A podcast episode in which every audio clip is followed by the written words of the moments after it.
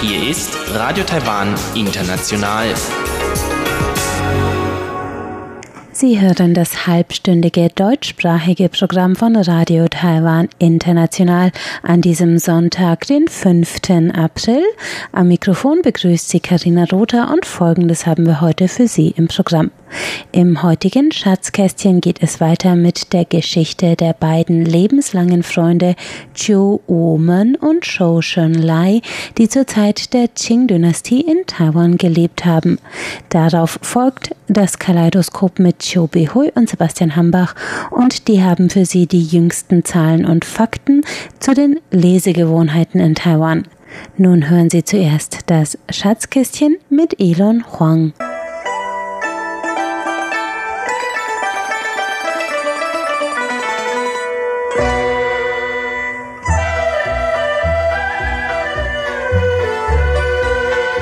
Das Schatzkästchen.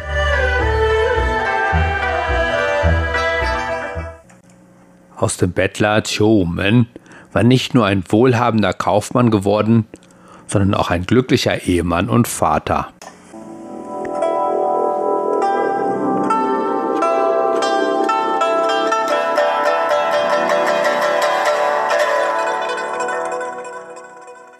Wer jedoch Choumen genau beobachtete, konnte erkennen, dass ihn trotz seines glücklichen Lebens etwas sehr beschäftigte. Immer wieder lief er zum Tor seines Hauses oder durch die Straßen und sah sich alle Bettler, die er sah, genau an. Denn auch wenn er nun reich war, hatte er doch nicht sein vorheriges Leben als Bettler vergessen und dachte vor allem immer an seinen alten Freund Shen Sholai. So verteilte er immer wieder eine große Menge Essen an die Bettler. Als die Zeit kam, dass der Ruhemonat seiner Frau zu Ende ging und es Zeit für eine Feier war, gab er bekannt, dass er allen Bettlern, die zu dieser Zeit zu seinem Haus kämen, ein Geschenk geben würde. Dabei hoffte er, dass sein Freund Shen Shenshou davon hören und erscheinen würde. Doch er wurde enttäuscht. Tag für Tag schaute er sich um, doch von Shen Shenzhou keine Spur. So verging die Zeit und im Nu waren zehn Jahre vergangen. Choumen hatte nicht vergessen, dass er und Shen Shenshou sich versprochen hatten, sich in diesem Jahr zum Mondfest bei dem alten Tempel in Zhanghua treffen würden. So brachte er seine Frau und ihre Tochter zurück nach Zhanghua, wo sie bei seinen Schwiegereltern unterkamen. Dann kleidete er sich in seine feinsten Kleider und machte sich auf zum alten Tempel.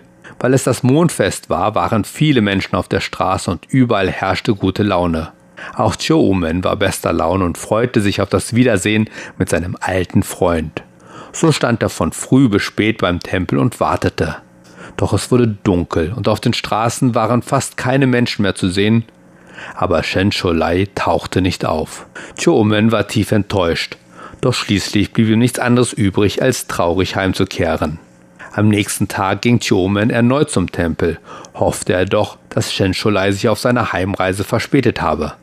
Doch auch am zweiten Tag und viele Tage danach tauchte Shen Sholai nicht auf. Traurig kehrte Men jeden Abend zum Haus seiner Schwiegereltern zurück, ehe er schließlich seiner Frau sein Herz ausschüttete. Entgegen seiner Erwartung begann sie zu lachen. Doch als er ärgerlich fragte, warum sie so lachte, wo er doch so traurig war, sprach sie Sei nicht ärgerlich, mein Mann, höre mich erst einmal an. Ich bin sicher, dass dein Freund Schencholai pünktlich war, um euer Versprechen einzuhalten. Er war sicherlich schon beim Tempel, doch ich denke, dass er immer noch sehr arm ist, und als er dich in dieser edlen, teuren Kleidung sah, war er erschrocken und traute sich nicht hervorzukommen. Du hast recht, rief Chiomen, so muss es sein. Doch was soll ich jetzt tun? Daraufhin erklärte seine Frau ihm ihren Plan, dem eine sehr gute Idee erschien. Am nächsten Morgen begab er sich wieder zum alten Tempel, doch diesmal war er nicht nur in alte, zerrissene Kleider gekleidet, sondern er hatte sein Gesicht schmutzig gemacht und seine Haare extra zerzaust, um sich ein heruntergekommenes Aussehen zu geben. So begab er sich zum alten Tempel. Als Chomen beim Tempel ankam, sah er sich draußen um, doch er fand auch diesmal keine Spur von Shen Sholai. So betrat er den Tempel, und was sah er da?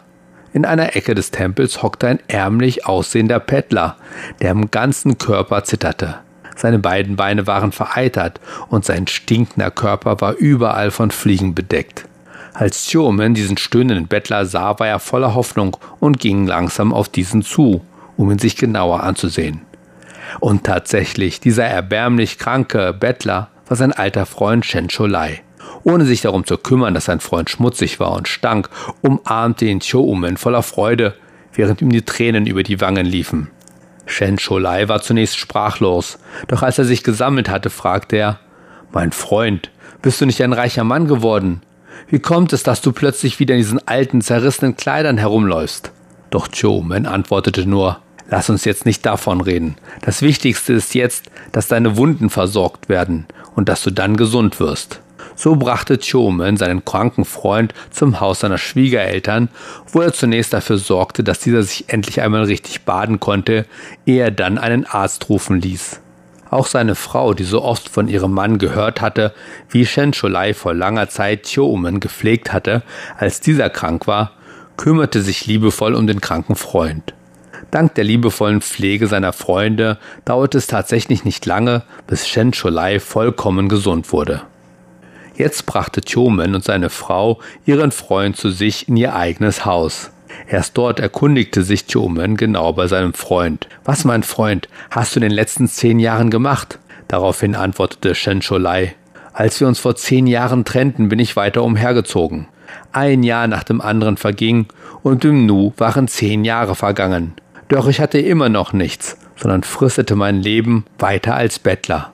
Trotzdem dachte ich aber immer wieder an unser gegenseitiges Versprechen, und einige Tage vor diesem Mondfest machte ich mich eilig auf den Weg zu unserem alten Tempel. Doch kurz bevor ich am Tempel anlangte, stürzte ich und brach mein Bein. Aber weil ich dich unbedingt treffen wollte, unterdrückte ich meinen Schmerz und humpelte weiter zum Tempel.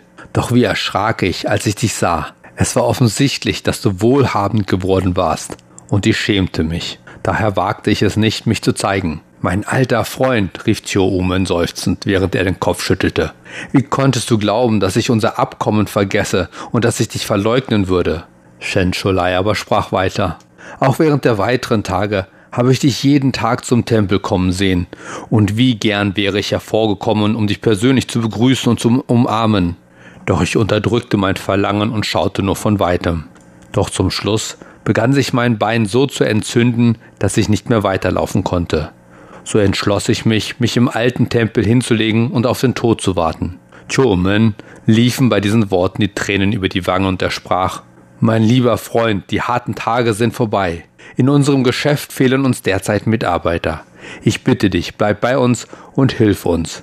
So kam es, dass Shen Cholai in Chiedong blieb und begann für seinen alten Freund zu arbeiten. Es war einige Zeit vergangen, als Shen Cholai eines Abends alleine im Garten umherspazierte. Er war gut gelaunt und tanzte herum, während er das alte Bettlerlied Lian Hua Lao sang, das er auch selbst so oft während seiner Zeit als Bettler gesungen hatte. In diesem Augenblick wurde er von einigen Dienerinnen gesehen, die begannen über ihn zu tuscheln. Ein Bettler ist und bleibt ein Bettler, egal wie gut andere Menschen zu ihm sind. Letztendlich kann man ihn nicht ändern. Aber auch wenn sie flüsterten, hatte Shen Lai diese Worte doch gehört und wurde unsagbar traurig. Er lief in sein Zimmer, packte eilend seine Sachen, um dann zum Ehepaar Cho zu laufen und sich von ihnen zu verabschieden. Chomen verstand nicht, was geschah, und egal was er zu Shen Lai sagte, antwortete dieser nur unter Tränen, dass Menschen sich nicht ändern könnten. Choomen blieb nichts anderes übrig, als seinen Freund ziehen zu lassen, gab ihm aber noch viel Geld mit auf den Weg, ehe sich die beiden unter Tränen verabschiedeten. Während Shen Cholai so seines Weges ging, verteilte er das Geld, das ihm sein Freund geschenkt hatte, unter die anderen Bettler, die er traf, um dann selbst das Leben eines Bettlers wieder aufzunehmen. Es waren einige Jahre vergangen, als eines Tages ein Freund bei Choumen auftauchte und erzählte, ich habe gehört, dass sein alter Freund, der Bettler, jetzt auch reich geworden ist. Ist das wahr? rief Choomen erfreut. Man erzählt sich, fuhr der Freund fort, als Shensho leider ein Haus verlassen hat, hat er angefangen, sehr hart zu arbeiten. Er hat immer wieder geschaut, was er tun kann und jede Möglichkeit genutzt. Er hat sehr sparsam gelebt und irgendwann hat er dann einen großen Wohlstand angesammelt. Außerdem habe ich auch gehört, dass er dich bald besuchen möchte. Als Choomen dies hörte, freute er sich sehr und lief sofort zu seiner Frau, um ihr die gute Nachricht zu erzählen beide freuten sich sehr, dass sie nun sicher bald ihren Freund wiedersehen würden.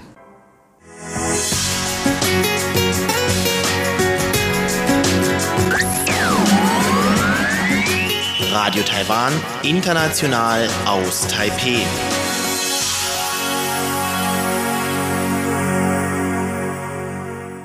Weiter geht's jetzt mit dem Kaleidoskop und den Trends bei den Lesegewohnheiten in Taiwan.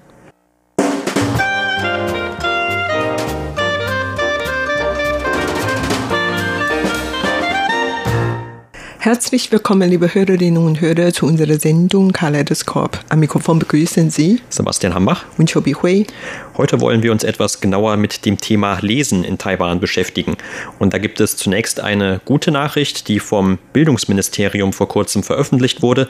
Demnach sind im Jahr 2019 die Besuche von Bibliotheken angestiegen. Also die Besuche von Taiwanern in Bibliotheken haben zugenommen und sie lagen dann auf das ganze Jahr 2019 gerechnet sogar das erste Mal über 100 Millionen. Und Taiwan hat ja etwas über 23 Millionen, knapp 24 Millionen Einwohner. Und dann gab es auch noch eine nicht ganz so gute Nachricht vielleicht, zumindest auf den ersten Blick. Und das ist ein Rückgang bei veröffentlichten Büchern in Taiwan. Und da gab es einen Rückgang von knapp 6 Prozent, etwas über 5,8 Prozent. Das geht aus einem Bericht der Nationalbibliothek von Taiwan hervor.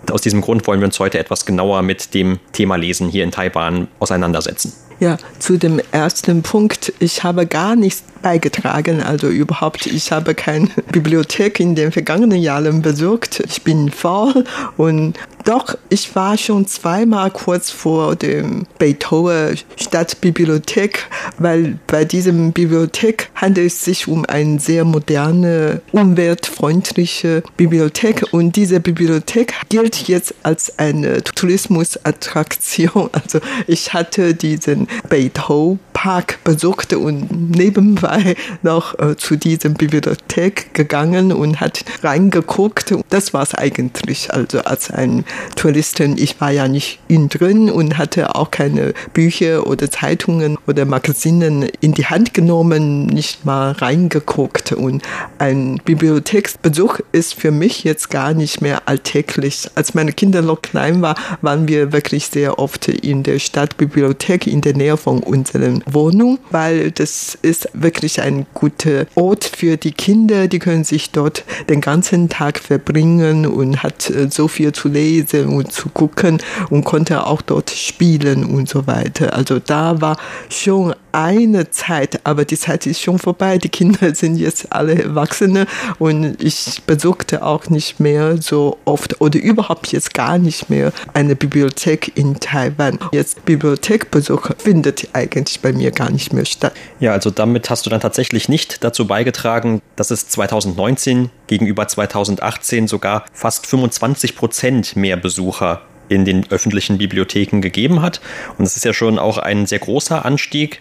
Das heißt also, jeder Taiwaner hat etwa zwischen vier und fünf Mal im Schnitt eine Bibliothek besucht, also eine öffentliche Bibliothek. Das heißt natürlich, also es gibt dann auch einige, die natürlich viel öfter reingehen und andere dann eben gar nicht. Und ich kenne auch aus meinem Bekanntenbereich jemanden, meine Schwägerin, die etwa einmal pro Woche, also sehr regelmäßig, dann eine öffentliche Stadtbibliothek hier in Taipei besucht. Und man kann ja auch die unterschiedlichsten Dinge dort tun. Also nicht nur Bücher ausleihen oder Zeitschriften lesen, sondern manche gehen auch einfach nur dorthin, um sich dort aufzuhalten, weil vielleicht gerade im Sommer dann dort eine gute Gelegenheit zur Abkühlung besteht und man muss nicht zu Hause die Stromkosten selber bezahlen von der Klimaanlage. Oder auch, weil man dort einfach dann eine relativ ruhige Umgebung hat, wenn man lernen möchte und weil vielleicht dann die Unibibliothek jetzt für Studenten zu weit entfernt liegt. Also es gibt ja die unterschiedlichsten Gründe, sagen wir mal, warum die Leute dann in eine Bibliothek gehen. Und deshalb ist es auch kaum verwunderlich, dass laut Bildungsministerium sehr viele Bibliotheksausweise im Umlauf sind, nämlich anscheinend für ganz Taiwan knapp 17 Millionen. Und wie gesagt, es gibt etwa zwischen 23 und 24 Millionen Einwohner überhaupt. Das heißt also, fast jeder hat einen solchen Ausweis. Wenn man sich also die Zahlen für das letzte Jahr noch einmal etwas genauer anschaut, die Taiwaner haben also insgesamt 81,3 Millionen Artikel ausgeliehen aus Bibliotheken und das waren auch noch mal etwas über 4% mehr als noch 2018 und einen besonders großen Anstieg gab es bei den E-Books, also bei den elektronischen oder digitalen Büchern. Da gab es sogar fast einen Anstieg von etwa 47 Prozent gegenüber dem Vorjahr. Und das ist aber in der Gesamtsumme trotzdem noch nicht ganz so viel. Es waren nur etwa 2,5 Millionen elektronische Bücher, die auf diese Weise ausgeliehen wurden. Und der Verleih von den Papierbüchern, von den traditionellen Büchern, der ist nicht ganz so weit angestiegen, also sogar merklich geringer nur angestiegen, aber trotzdem eben noch mehr geworden, und zwar mit etwa 4 Prozent. Wenn man mit der Taipei U-Bahn fährt, dann merkt man schon, dass die meisten Leute eigentlich ein Handy in der Hand und hat auf der Handy Filme geguckt oder Videos geguckt oder Zeitungen, was auch immer gelesen und vielleicht auch E-Book gelesen. Das wissen wir jetzt nicht ganz genau. Stattdessen ist mir aufgefallen, dass die Deutsche in dem Bus oder in der U-Bahn, Regionalbahn, was auch immer, die hatten immer so ein Taschenbuch in der Hand und bei der Fahrt haben die dann Bücher gelesen. Und in Japan lesen die Japaner auch noch sehr viele Papierbücher, als ob das die Deutsche und Japaner noch mehr lange Lesetradition als die Taiwaner hatten. Aber ob das stimmt, weiß ich wirklich nicht. Nur in Taiwan hat man eigentlich schon lange Lesentradition. Man halte es für immer gut, wenn die Kinder immer ein Buch in die Hand nimmt und lesen. Ich bin ein Hakka und zwar bei den Hakka, wir haben eine alte Tradition, also die Bücher, die man schon gelesen hatte, soll man nicht einfach wegwerfen oder im Müheton geben. Man soll die dann zusammenstellen und dann in einen Ofen gebrannt werden. Also ich wohne jetzt in der Stadt Taipei und da gibt es leider keine solche Bücherofen, aber in viele Hakka-Dörfern gibt es immer noch solche Ofen. Also man kann die Bücher dort verbrennen lassen, wenn man die Bücher nicht mehr lesen möchte. Bei mir zu Hause, wir haben ja sehr viele Bücher. Mein Mann kauft sich gerne Bücher und tonnenweise.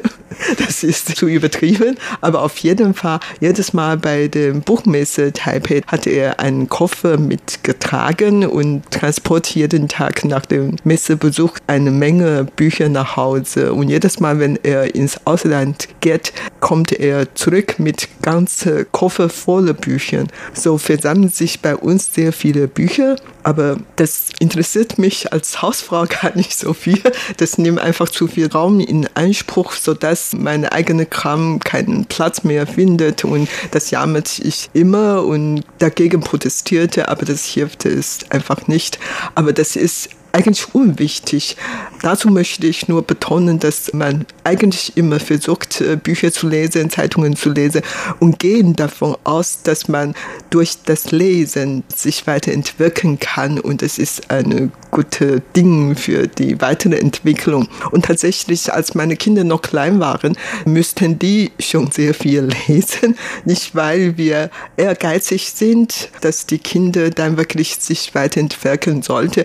Nur, wenn die Kinder lesen, dann sind sie ganz ruhig und die machen keinen Unfug. Dann haben wir unsere Ruhe. Und daher lesen ist tatsächlich wirklich eine gute Methode, um die Kinder zu beruhigen. Ja, wenn die Kinder sich heute noch mit einem einfachen Papierbuch beruhigen lassen, das ist ja immer die Frage.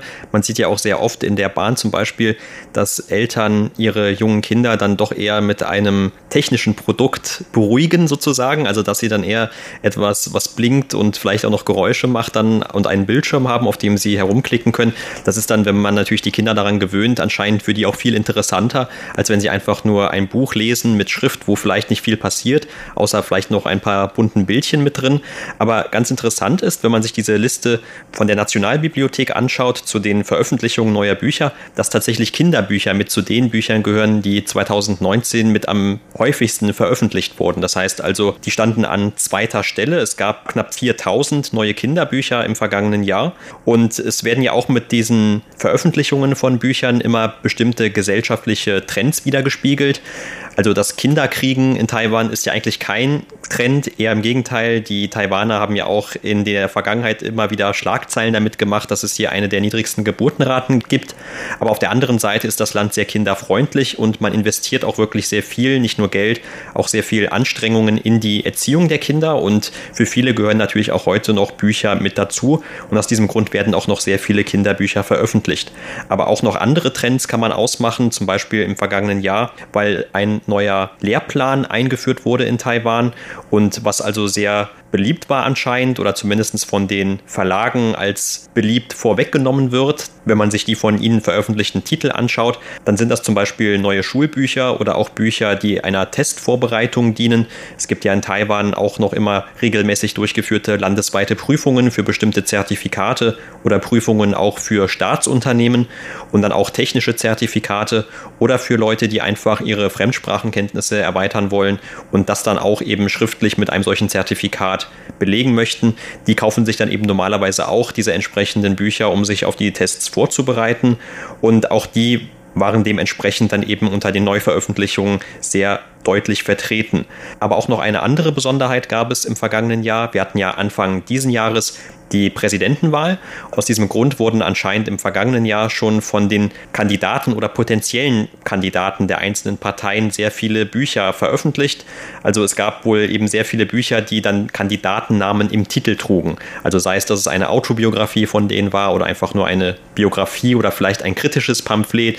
Auf jeden Fall hatten dann sehr viele Neuveröffentlichungen auch aus diesem aktuellen Anlass diesen politischen Bezug. Du hast ja vorhin von den Kinderbüchern gesprochen. Überhaupt Kinderbücher werden in Taiwan sehr viel gelesen, gekauft und natürlich ausgeliehen. Also es gibt jetzt eigentlich nicht mehr so viele Veröffentlichungen im Vergleich zu der Vergangenheit. Also früher las man sehr viele Bücher und so, dass die Bücherveröffentlichungen sehr häufig waren. Aber heutzutage man hat hier ein Handy in der Hand, vielleicht sogar zwei, drei. Und daher die. Ja, so viele Hände hat man gar nicht.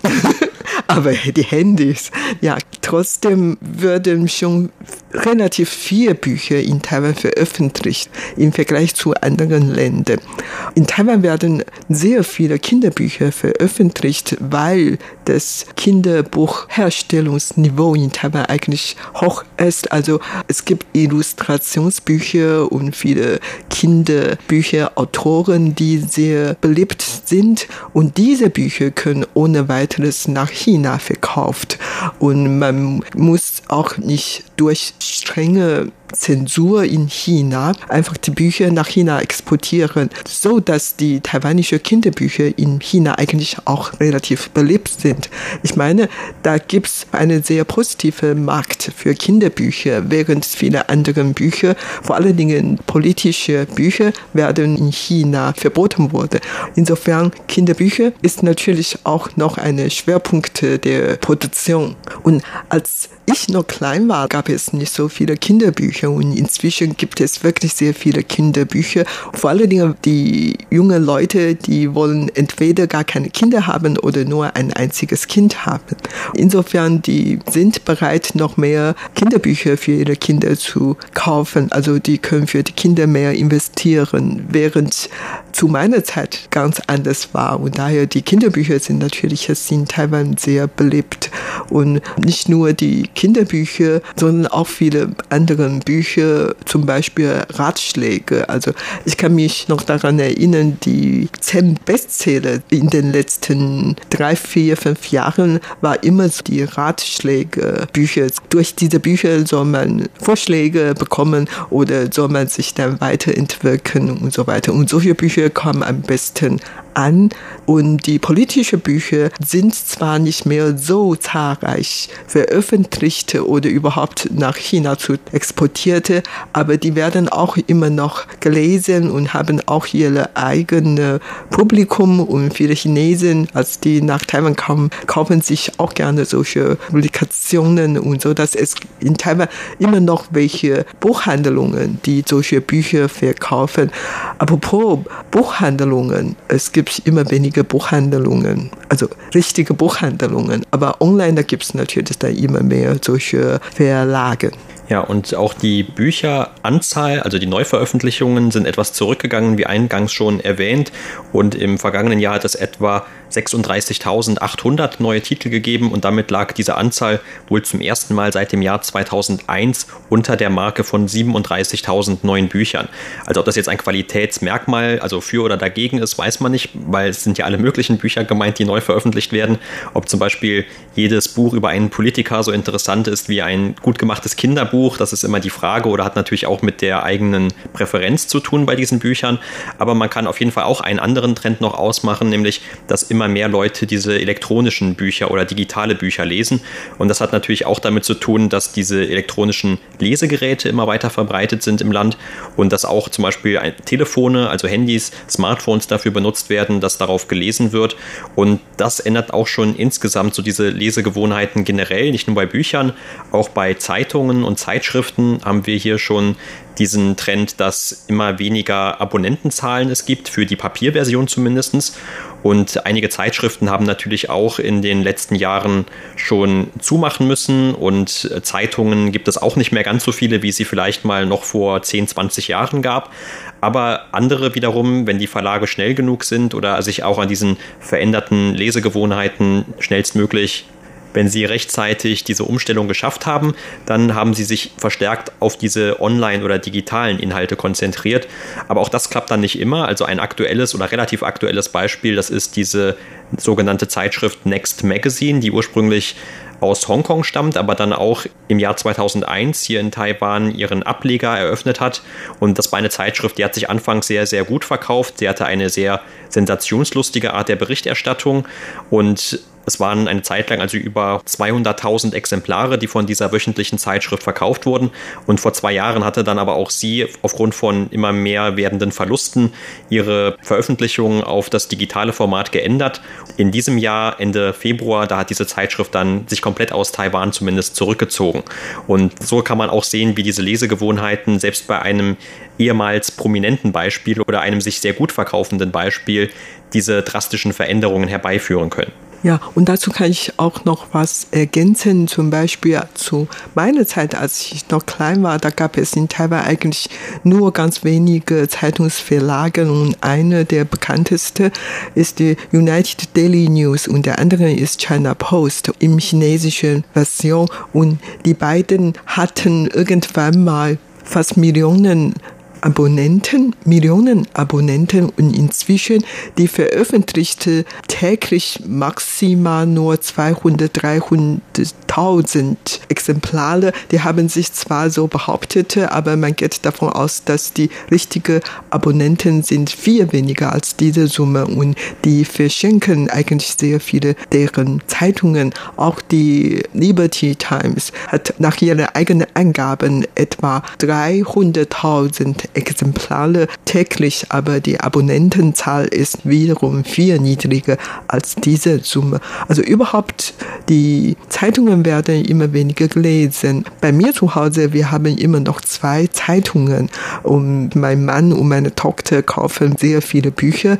Wir haben zu dieser kulturellen Produktion sehr viel beigetragen, aber auf der anderen Seite, man merkt schon, ich zum Beispiel, ich lese schon kaum noch diese Zeitungen, weil ich jetzt sowieso so schlecht lesen kann.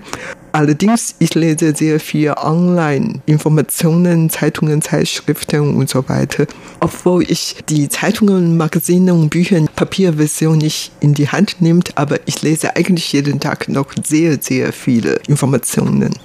Ja, und abgesehen von diesen verändernden Lesegewohnheiten, da gibt es natürlich auch immer noch andere Faktoren, die sich auf das Lesen oder auch den Bibliotheksbesuch in Taiwan auswirken können. Und mittlerweile dazu gehört natürlich auch diese Ausbreitung des neuartigen Coronavirus, auch wenn uns noch keine aktuellen Zahlen vorliegen, aber man kann schon abschätzen, dass ein öffentliches Gebäude wie eine Bibliothek wahrscheinlich auch eher gemieden wird in der letzten Zeit und auch noch bis auf weiteres und dass also dann auch im kommenden Jahr wahrscheinlich die Zahlen wieder eher rückläufig sein werden. Aber auf der anderen Seite hört man auch immer wieder von Ärzten, dass man sich doch lieber mal öfter ein gutes Buch aus Papier zumal vornehmen sollte, gerade in Zeiten, wo sehr viel Panik anscheinend auch gemacht wird oder wo sehr viele negative Nachrichten es gibt, anstatt dass man dann immer entweder vor den Fernsehbildschirmen oder auf dem eigenen Telefon diese neuesten Fälle verfolgt und die neuesten Ausbreitungsnachrichten verfolgt und das ja auch mittlerweile bei den Leuten schon so gewisse Angstzustände teilweise entstehen lässt. Und stattdessen soll man einfach ein Buch nehmen und dann in der Welt dieses Buches eintauchen und einfach mal abschalten. Ja, wenn man nicht ausgehen kann oder darf, dann soll man natürlich zu Hause bleiben und am besten ein Buch lesen, sei es in der Papierversion oder Digitalversion. Das war's für heute in unserer Sendung Kaleidoskop. Vielen Dank für das Zuhören. Am Mikrofon waren Sebastian Hambach und Chobi Hui. Und damit sind wir bereits am Ende des heutigen halbstündigen deutschsprachigen Programms von Radio Taiwan International. Alle Sendungen finden Sie auch auf unserer Webseite unter www.de.rti.org.tv. Am Mikrofon verabschiedet sich Karina Rother. Danke fürs Einschalten und bis zum nächsten Mal.